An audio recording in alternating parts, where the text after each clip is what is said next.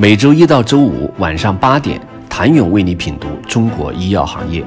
五分钟尽览中国医药风云。喜马拉雅的听众朋友们，你们好，我是医药经理人、出品人谭勇。二零二零年，虽然疫情的阴云笼罩，但武田在中国取得的成绩却是浓墨重彩的。武田获批四款创新药，是二零二零年在中国获批新药数量最多的跨国企业。医药经理人每年都会与武田亚洲开发中心负责人王林博士进行对话，每次的对话都会让我们对这家新晋全球 TOP 十的创新药企多了一份了解。二零一八年，当时的武田宣布，未来几年在华引进七款创新药，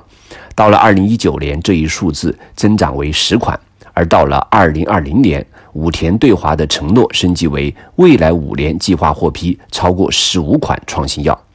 二零二零年，武田在中国创造了令人瞩目的成绩，四款创新药获批，在各大跨国药企中位列第一。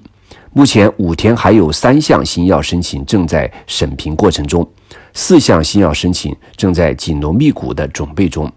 武田正逐步兑现对中国患者的承诺。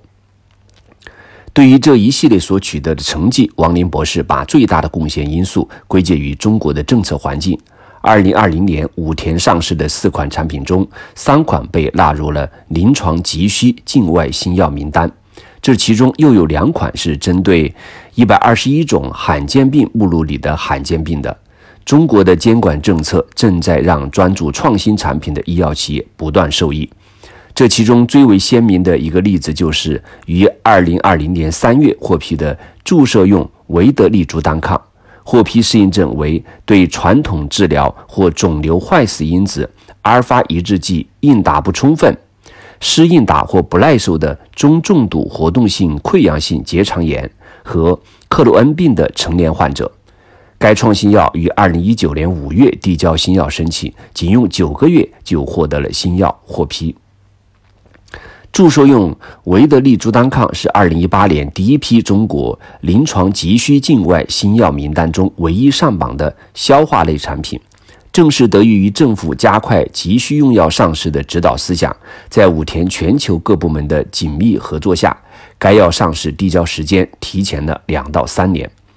武田在二零二零年获批的四款新药均有创新性。二零二零年三月获批的。注射用维德利珠单抗是一款全新机制的人源化肠道选择性生物制剂。二零二零年五月获批的注射用维布妥昔单抗是首个以 CD 三零为靶向的抗体偶联药物。二零二零年八月获批的阿加糖酶阿尔法注射用浓溶液是中国目前引进的针对法布雷病的唯一人源性酶替代疗法。二零二零年十二月获批的拉拉利尤单抗注射液，作为全球首个针对遗传性血管性水肿 （HAE） 的单克隆抗体药物，填补了国内长期无针对性治疗的空白。想了解武田在二零二零年如何以创新开拓中国市场，请你明天接着收听。谢谢您的收听。想了解更多最新鲜的行业资讯、市场动态、政策分析，请扫描二维码。或添加医药经理人微信公众号“医药经理人”，医药行业的新闻与资源中心。我是谭勇，明天见。